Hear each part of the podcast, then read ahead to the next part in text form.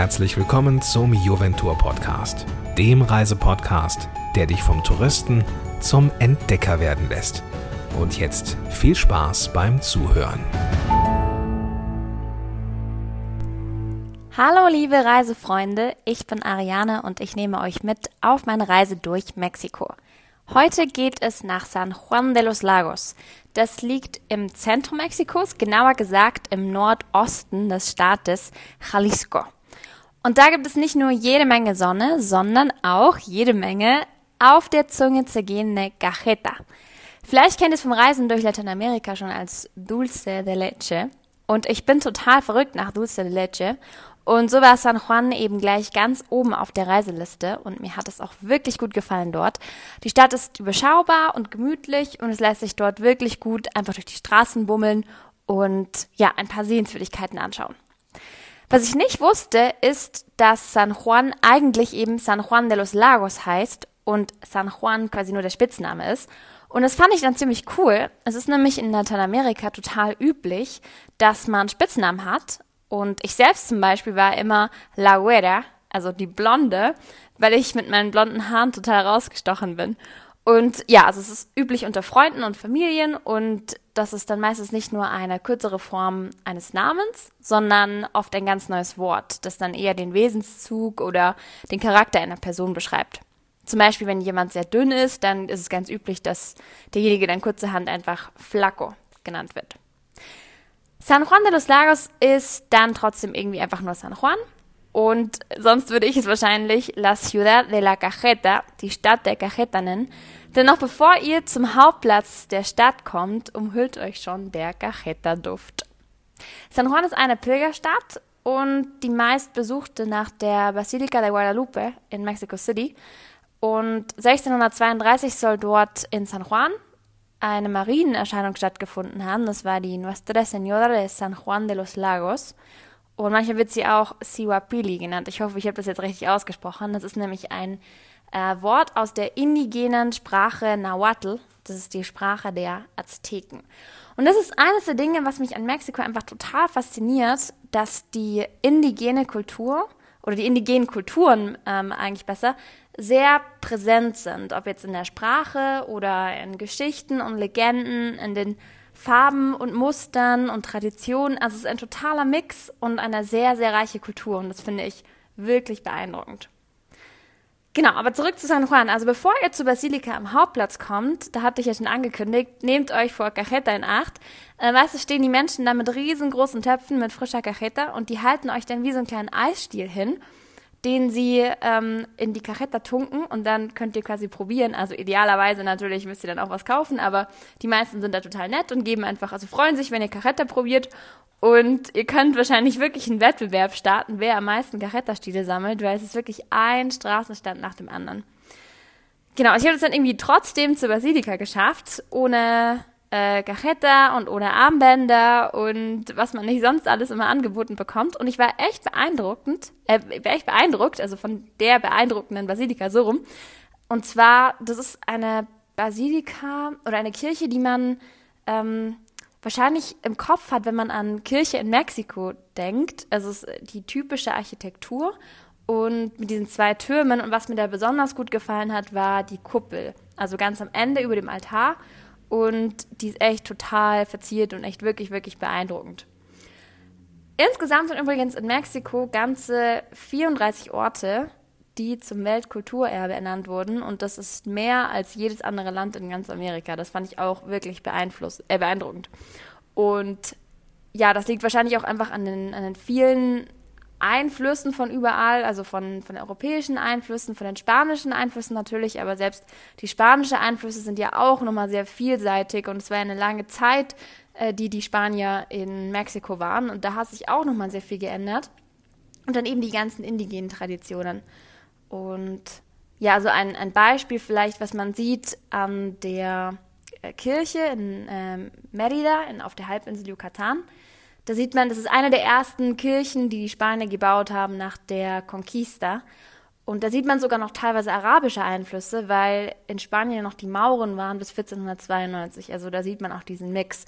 Und anfangs war das eben mehr noch ein Renaissance-Stil Und dann später kam dieser prunkvolle Barockstil und das ist ja eigentlich jetzt das, das Typischste oder das, was man am meisten sieht. Also sehr viel Prunk, sehr viel verziert und das sieht man eben auch an der Kuppel. Und wen es auch so begeistert, also in Puebla, da ist auch noch eine Kuppel, die sehr bekannt dafür ist, eben, dass sie den typischen Barockstil zeigt und eben diesen ganzen Verzierungen und dem, ähm, den Dekorierungen. Genau. Also die Stadt an sich ist eigentlich ziemlich klein und gemütlich. Also die Einwohnerzahl ist bei 65.000, also jetzt auch nicht so viel. Und die leben eben hauptsächlich von den Pilgern und von den Besuchern, also von den Touristen. Und es reicht völlig, einen Tag einzuplanen, also einfach als Tagesausflug, einfach zum Bummeln und zum Besuchen. Und die Stadt ist wirklich schön. Und man sieht eben in den Straßen auch noch die europäischen Einflüsse. Und ja, also ich fand teilweise sah es fast ein bisschen aus oder hat es mich daran erinnert an frühere Italienurlaube. Und das fand ich dann auch interessant, dass man irgendwie, ja, dass man diesen europäischen Einfluss noch so krass sieht, dass man es sogar mit Italien in dem Fall jetzt äh, bei mir in Verbindung bringt. Was ich dort auch gefunden habe, was ich euch empfehlen kann, ich habe dort das erste Mal gerolltes Eis gegessen. Ich weiß nicht, ob ihr das kennt, das soll jetzt totaler Trend sein, dass man einfach Eis quasi als Rollen serviert. Und ich habe da eine kleine Eisdiele gefunden und habe das da dann gleich mal probiert. Äh, das gab es auch mit Cajeta. Ich habe es aber mal ohne Cajeta genommen, weil ich schon so viel Cajeta vorher gegessen hatte. Und ja, das fand ich auch, das hat mich auch begeistert. Sonst gibt es in der Stadt noch einen Mercado, also eine Art Markthalle, die ich mir auch angeschaut habe. Und da wird auch ziemlich viel Essen angeboten. Und ja, also am Ende des Tages, ich muss zugeben, ich bin, glaube ich, mit zwei äh, Bechern Cajeta dann doch wieder nach Hause gefahren, weil ich das auch echt vermisst hatte. Also ich kenne es als Dulce de Leche, weil ich eben, ja, halb Argentinierin bin und ich bin damit quasi aufgewachsen. Und ich habe es dann auch mal in Frankreich gesehen als Confiture de lait. Vielleicht sieht man es so auch manchmal in deutschen Supermärkten, aber sonst ist es da ziemlich unbekannt. Und ja, hier isst man es eigentlich zu allem. Also jetzt Churros oder Eis oder einfach aufs Brot oder auch zu Pfannkuchen. Also es ist eigentlich fast beliebter und verbreiteter als irgendein Nuss-Nougat-Aufstrich zum Beispiel. Und es schmeckt wie so eine süße Karamellcreme. Also es ist eigentlich auch nichts anderes als Milch und Zucker ganz lang ähm, gekocht. Und man sagt in Argentinien zumindest, dass Dulce de Leche aus Zufall entstanden ist, nachdem eine Dienerin einen Kochtopf mit Milch und Zucker auf der Feuerstelle vergessen hat. Also und so schmeckt es auch. Und für mich selber hatte trotzdem Cajeta nochmal einen anderen Geschmack und ich habe dann nachgefragt und es liegt daran, dass die mexikanische Cajeta aus halb Kuhmilch und halb Ziegenmilch gemacht wird. Also das noch als ähm, kleinen Fun Fact, wie man so schön sagt. Und genau das vielleicht noch ganz wichtig, was ich euch auch noch unbedingt mit auf den Weg geben wollte. Cajeta kann im restlichen Lateinamerika ein ziemlich starkes Wort sein. Also Vorsicht beim Gebrauch, einfach am besten außerhalb von Mexiko von Dulce Leche sprechen. So, wo wir gleich schon bei traditionellen Köstlichkeiten sind. Ich hatte euch ja schon in vorherigen Podcast-Folgen versprochen, dass ich ein paar Worte zur mexikanischen Küche sage. Und das heißt, eigentlich sollten es viele Worte sein, denn die mexikanische Küche lässt sich gar nicht in ein paar wenigen Worten zusammenfassen. Das Essen ist einfach so vielseitig und es ist mir wirklich oft passiert, auch noch nach mehreren Wochen, dass ich in einem Restaurant saß und einfach keine Ahnung hatte, als ich die Karte angeschaut habe. Und ja, also fange ich ganz von vorne an. Die Basics sind meistens Mais-Tortillas, also Tortillas und aus denen macht man dann Tacos, Sopes, Enchiladas, Burritos. Also das sind jetzt wahrscheinlich grob so die Begriffe, die wir als Deutsche kennen.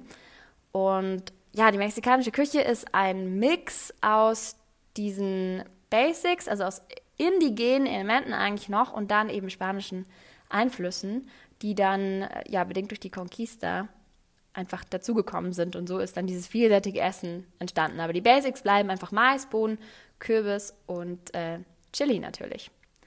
Genau, also aus Maismehl, beziehungsweise auch manchmal aus Weizenmehl, werden Tortillas gemacht. Das sind quasi diese runden, ja, wir könnten sie vielleicht mit Pfannkuchen vergleichen, dass man so eine Vorstellung hat, nur dass sie eben viel flacher sind und auch je nach Gericht kleiner.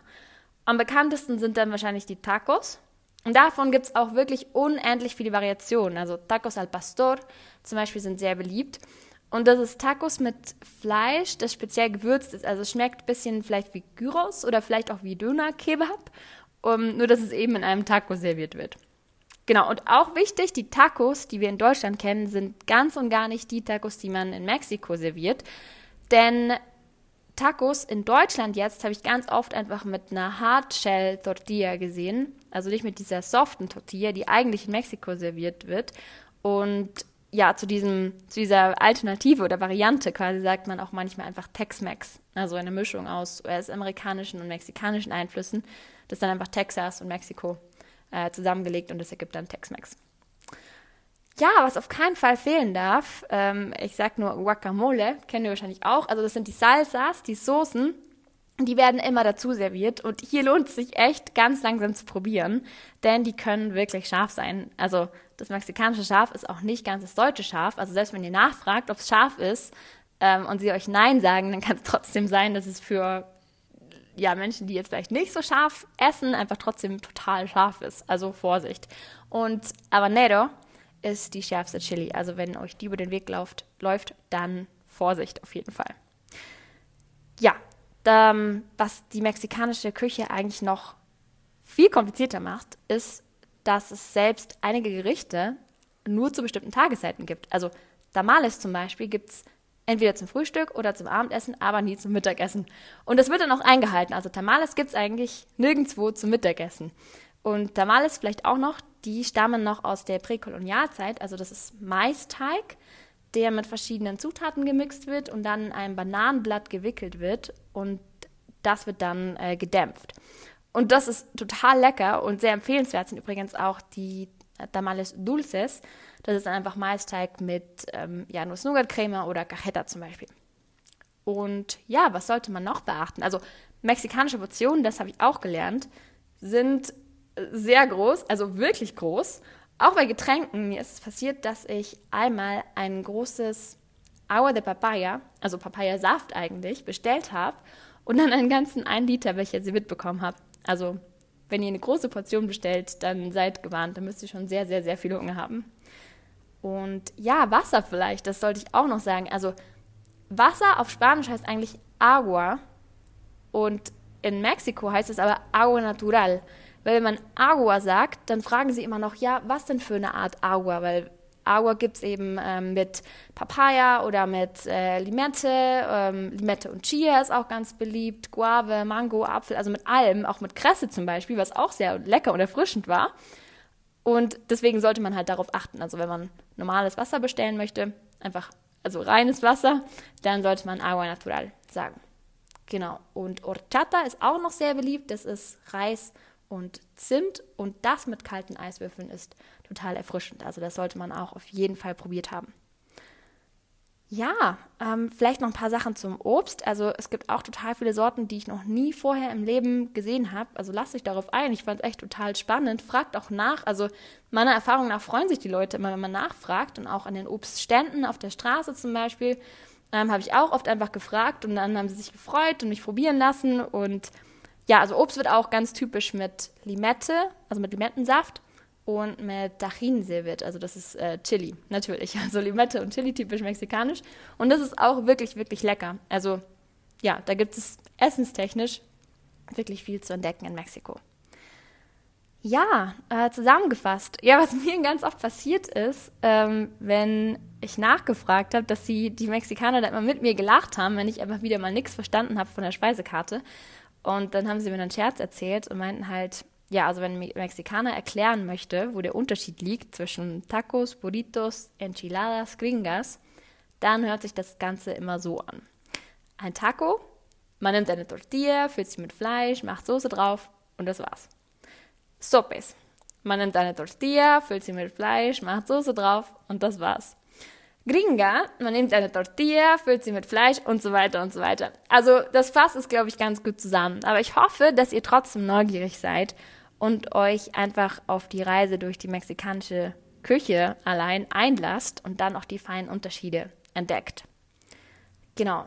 Eine Sache habe ich vergessen zu erwähnen. Chaska ist ein Maisgericht und was das genau ist, das kann ich euch in der nächsten Podcast-Folge erklären, denn da geht es nach Aguascalientes und Chaska ist etwas, was man hauptsächlich in Aguascalientes findet, also eine typische traditionelle Köstlichkeit. Und die habe ich natürlich auch probiert und das erzähle ich euch dann, wenn es nach Aguascalientes geht.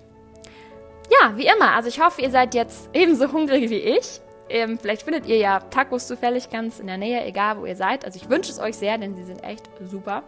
Und ich sende euch ganz, ganz liebe Grüße und sage wie immer, bis bald. Hasta luego.